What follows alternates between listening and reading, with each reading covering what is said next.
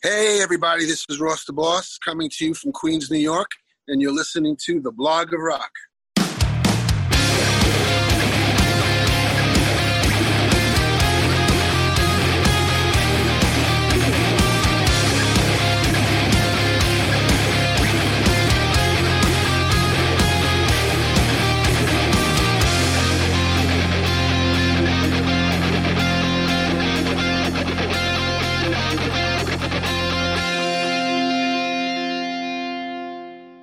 Hello.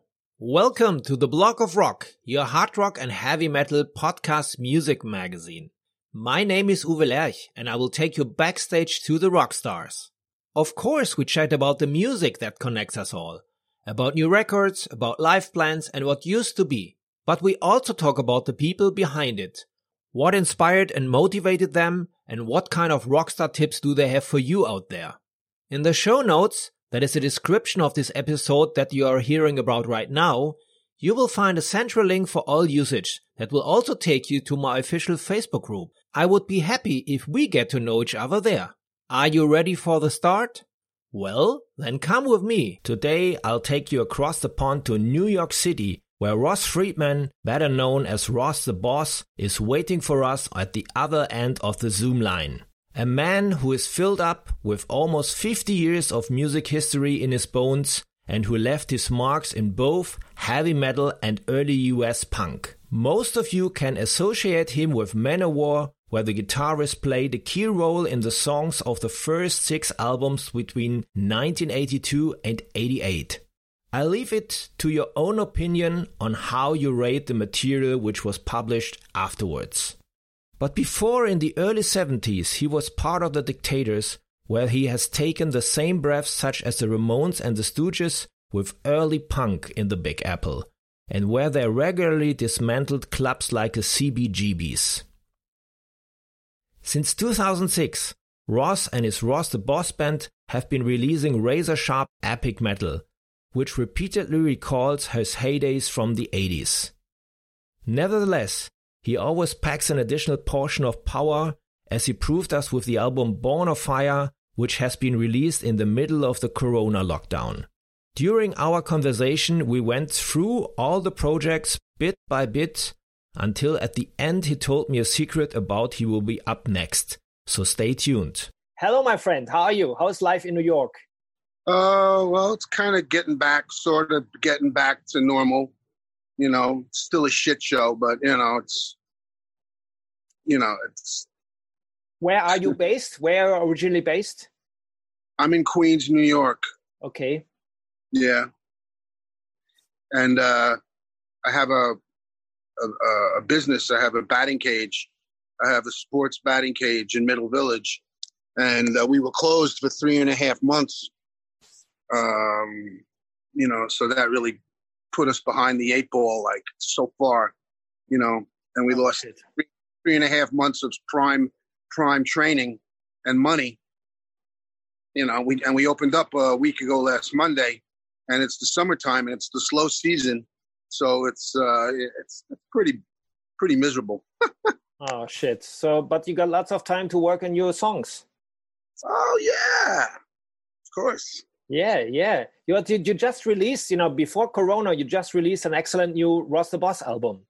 So this was a great album, which really showed uh, development of this kind of uh, band as you uh, now working on, because it's it's less Manowar, it's more RTB. Yeah, you know, it wasn't because we wanted to get away from Manowar, which you know, I don't know, I got away in 1988, so it was just a succession of songs, the the maturity of the band, you know, the fact that we were on the road, working very hard, you know, even up till uh, February 24th, we finished our U.S. tour here. We had done 26 shows, and we were coming to Europe in April for a whole month of touring, and then all hell broke loose. but the whole album shows really a big development of a four piece, which is doing a great job no, it's a, it's a it's a it's a really great record. And the the one thing that I'm going to do if if the tour goes off in November, and I don't know I don't know about that. You know, we have a tour bus, and I'm thinking, what if one what if one person gets sick on my tour bus? What am I going to do? Tour's over, right? You're right, and you're touring with two other great artists. You're doing with Trauma and with the and with the girls from Burning Witches. Burning Witches, yeah. And I mean, we all want to tour, you know. And it's like, I don't know. I, we, no one knows. The thing, the thing is, no one knows anything. That that really is. It's what's really going to happen. It's a tremendous tour. They have a new record. We have a new record. Trauma's putting out is working on a new record. Um, if that happens, I'm going to. Uh, if we really do it, I'm going to uh, re-engage my publicist and my uh, radio guy and treat it as a new album because it is a new record. That's right. You know, it's ready to go, and people, uh, more people that are finding out about the record, and especially in heavy metal, are like saying, "Wow, this is just what we need." in music, you know, because uh, a lot of bands put out the same stuff. That's right, and especially when I see the development to the last album, where you included, of course, some Manowar favorite tracks uh, in your style, but this yeah. one is all originals, and it's a great album. Plus, the, the, the production is amazing. Steve Lieberman did a great job. I mean, I think he's up there, right up there with uh, Andy Sneap. I think Steve is his top man producer. You know, so the whole thing. I mean, we rushed our we rushed our asses to get that album out for March, and like, I'm t- telling the guys, going, remember the rushing? Remember the everybody going crazy? Everybody doing the offsite productions, and I was doing my uh, uh, I was doing my overdubs at the cage and with my business, you know. But I do I have a studio there anyway. But you know, we were just so busy. I mean, it was like, and then all of a sudden, boom, we did what we had to do. But the record is great, and uh, it's it's uh, stands up for itself. I mean, let's face facts. But you're not only involved in RTB, but you have lots of other artists we can talk about. And uh, when we chatted before, Vanille, it was really, really fun just to tell my, my listeners that uh, we've met a while ago at Bang Your Head Festival, and uh, we had a nice chat when you played there with Ross the Boss at Bang Your Head some many years ago. And we have a picture. Time.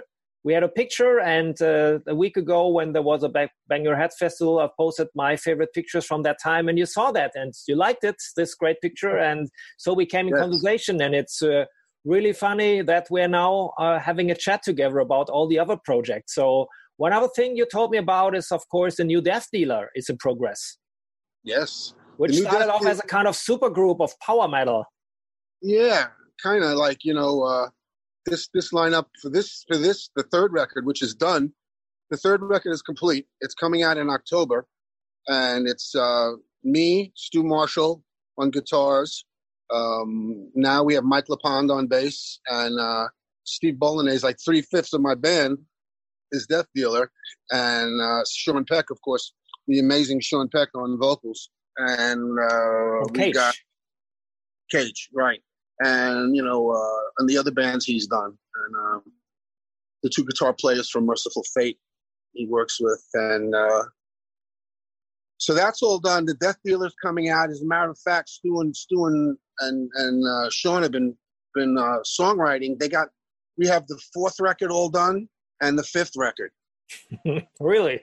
They've been just writing songs constantly, and it's it's amazing to see. You know, I haven't even chimed in yet, but uh, they're doing great, and uh, Death Dealer is all set for an October release. And my friend Mike is pretty busy. He's, he's involved in so many bands. Yeah, we get Mike. We get Mike in on everything because he's the best bass player in the world. And uh, I love him. I love him. He's so great, great guy, and I'm really yeah. happy that he's found back his way to business, also with all the other projects and with his own project with the Silent Assassin, which is also a great project. Count on anything that he puts out is just top shelf stuff, and um, he's a hardworking guy, and uh, recently married and they're happy. Uh, and she's a, she's a great gal, Yadira, and uh, I'm so happy for Mike and, and Yadira and Logan, their dog. And, you know, I'm just, it's great. I mean, I love working with, I love working with him. He's just, uh, go in the studio and do something for me. Okay, it. An hour later, it's done. I mean, he's just like, you know, one take, everything. You know, he's just an amazing musician. He's so ahead of the curve on everything. It's it's it's not even funny. Um, my, oh, uh, Mike and I played on the, the Burning Witches record. Uh, we did battle hymns to them. Oh, and, cool. Uh, yeah, uh, that we're there on that. So you know, it's kind of kind of like a family. What can you tell me about the new Death Dealer album? Is it a style of a different kind of style, or are you still doing this kind of power metal thing, which you did yeah, I mean, ones? You know, it's mostly Stu songs. This this record because I was so busy with RTB, and um, you, you, can hear me, of course, in it because uh, we have uh, we know we know the template of how to make the records after the first the one and two Death Dealer.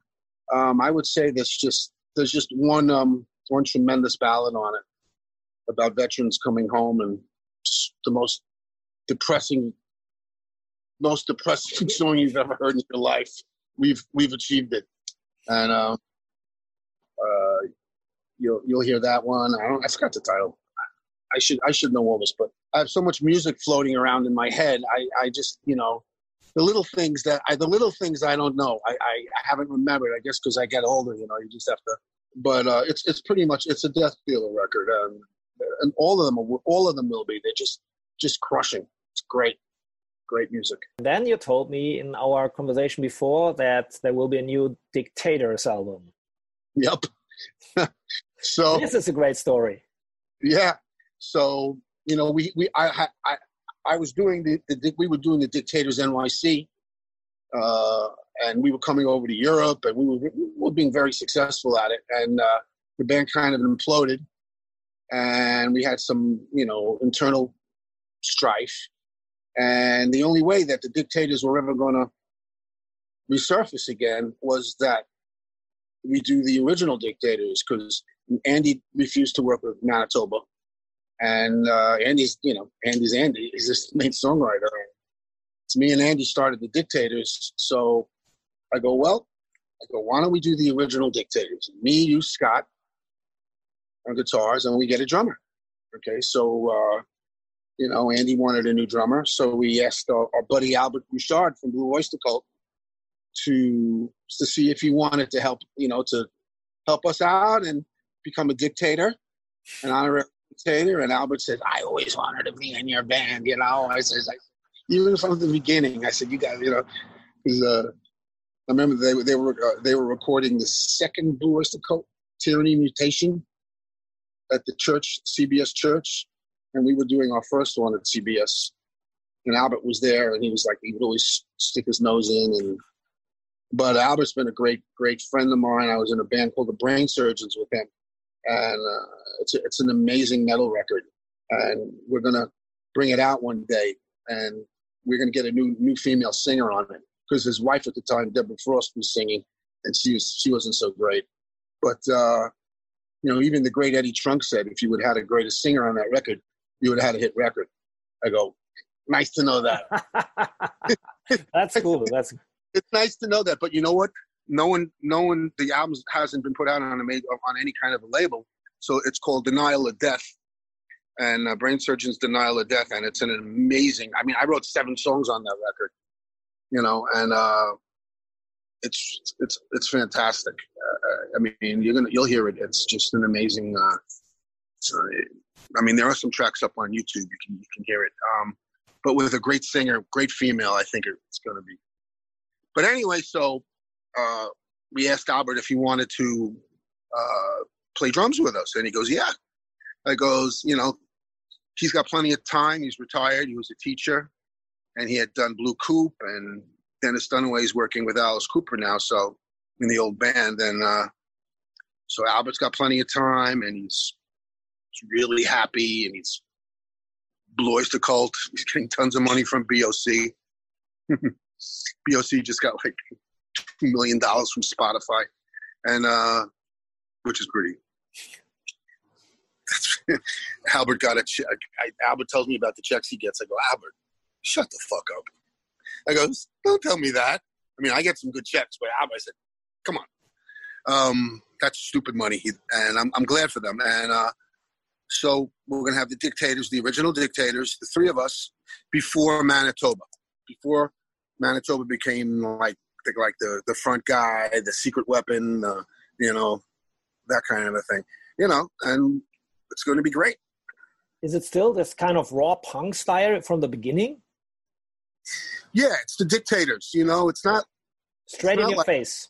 Yeah, it's straight in your face rock songs, and um, you, you, know, I never thought that the band was punk. To you know, at that, that time, of, not definitely not. But uh, you know, it's later on it was considered because you were one of the pioneers of this kind of music.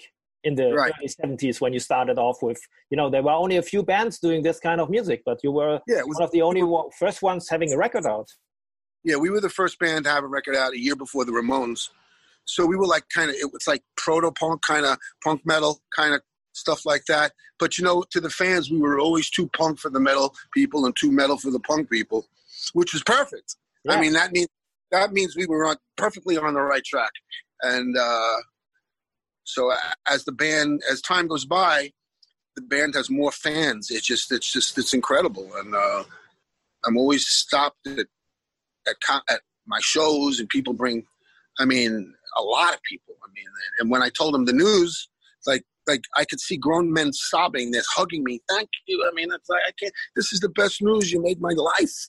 My day. You know, it's like. But there's a lot of support out there, and it's going to be fun and everything. Uh, uh, we, we we came to the conclusion that at this time, at this point in our lives, everything is about fun. Having fun. The dictators, it's going to be 100% fun, good times. I mean, whatever happened, you know, it's, it's it's been a shit year. You know, everyone wants to, you know, break out, and when you know, when finally people go back to shows and they have the uh, the, the vaccines and and things are working, and people can feel safe going going back to shows and stuff like that, and being on top of each other, you know, and sharing beer and you know, hugs and you know, you know, metal people and rock people are the best people in the world. Yeah, the friendliest people in the world. They'll give you anything they got, you know, and uh, they'll do anything for you. So I think when everything gets back to normal and the dictators start playing and RTB starts playing and Death Dealer starts playing, it's going to be a lot of playing. That's right. When you when you go back now from the from the early dictators day, when you, you know, like you said, some kind of godfather of, of proto punk, to later yeah. on becoming a king of metal in the eighties, and then yeah. nowadays you're busy with so many other projects. It's incredible career of for almost fifty years. Yeah, and I'm I'm I'm contemplating a blues album. Uh, I've been threatening it, and you know, keep I got if I keep threatening it, I gotta gotta I gotta do it eventually. Um, I think the blues record is going to be because I'm basically I started as a blues guitar player. I mean, you could hear it in my playing. That's you know I'm not a I'm not a I'm not a shredder. No way. And uh, thank God. And uh, I'm a you know I'm like a straight ahead you know blues guitar player. You know, young Jewish kid from the Bronx. That's how I started. you know, so, uh, so will it be also as a, as a solo record, the blues album? Will it be some kind of solo project of Ross Friedman? Yeah. Yeah, yeah probably. Uh, of course, it's going to be called Ross the Boss Blues Band or something like that. you know, I've always had this in mind for to do it, and I've just been so busy with the other stuff, and uh, I have a guy, a lot of people interested in that, and uh, to help me. So, I think we, we're, we're, I'm looking on song titles, on uh, I would do blues blues classics, blues standards. You know, my take on it. You know, of course, like dust my dust my broom and you know crossroads and uh, you know muddy waters. I'm a man, and you know, there's there's one one BB King song I have to do. I've paid the cost to be the boss, you know, and Manowar is turning 40 next year. Um, and they are going on a kind of uh, tour. I've, I've heard. We, everybody thought it was already a farewell tour. Now they're going on a on an, of another tour to just to to to play the old sex, tracks. So how do you feel playing the old Manowar tracks when you're doing it by yourself? Well, when I it, I, I when we do it, we do it with um, obviously with respect, with um, uh, you know, with honor and respect and passion we play. Anything we play, we're, we're like that. Uh, um, you know, we do. I think we do it really good. Oh, and as a matter of fact, um, this the end of this week, we're doing um, the Wacken. Uh, uh, 30 minutes. I think we're on Friday night around 10:30. The Ross the Boss Band how do you play? You're performing in the studio, or where do you go, where do you play? We went uh, we went up last week to Syracuse, New York, and uh, we went up to Syracuse, New York, and we did live live in the studio, and then we cut some video pieces. For it, but it's all it's it's it's hundred percent live. So you're gonna hear how we really sound. It sounds we we could I could put it out as an album. So it's pretty pretty busy year for you next year. And uh, hopefully, we're gonna meet up before when you come over in November, December on the tour with the girls and with uh, Trauma. I wish you all the best, of course, for the you know for the business that's right. And uh, thank you very much for taking your time. If there's anything else you want to share with me anything else i have forgotten just let me know. I think we covered everything. I mean just um, t- uh, get to get to tell the folks that the way that they could support us and all the other artists is by buying stuff. I mean, and I, I I've never been thought of myself as a salesman for things, but it's important that you, we, you can't come to see us at shows now. I know that, and, and it's breaking our hearts. It really is, because because we're live. I mean, this is what we do for our lives, and we can't do it, you know, and uh, it makes us very unhappy, uh, very frustrated. But the way that folks can help any band, not just my band, I think that you can help by get getting the merchandise, buying the records, physical copies of the records, you know, so that their record companies take notice of this, and because everybody's in the same boat right now, you know. Uh, so, but but the fans could really help us, you know, and believe me, when you see us, we'll make it up to you. Perfect. So thank you very much. All the best to you and see you soon. You got it, my brother. Take care. If you enjoyed this episode, please follow me at the podcast dealer you trust so that you don't miss the next one. You will get the entire season as a free subscription service from Spotify, Apple Podcast, Amazon Music, Deezer, SoundCloud, YouTube, the Google Podcast Portal, and, of course, via my homepage, theblogofrock.com. You can also listen to the stories that have been already published there because there's new food in here every week. And above all, tell your friends and share the good news on social media. Alright? Then let's hear again next time. Until then, keep on rocking.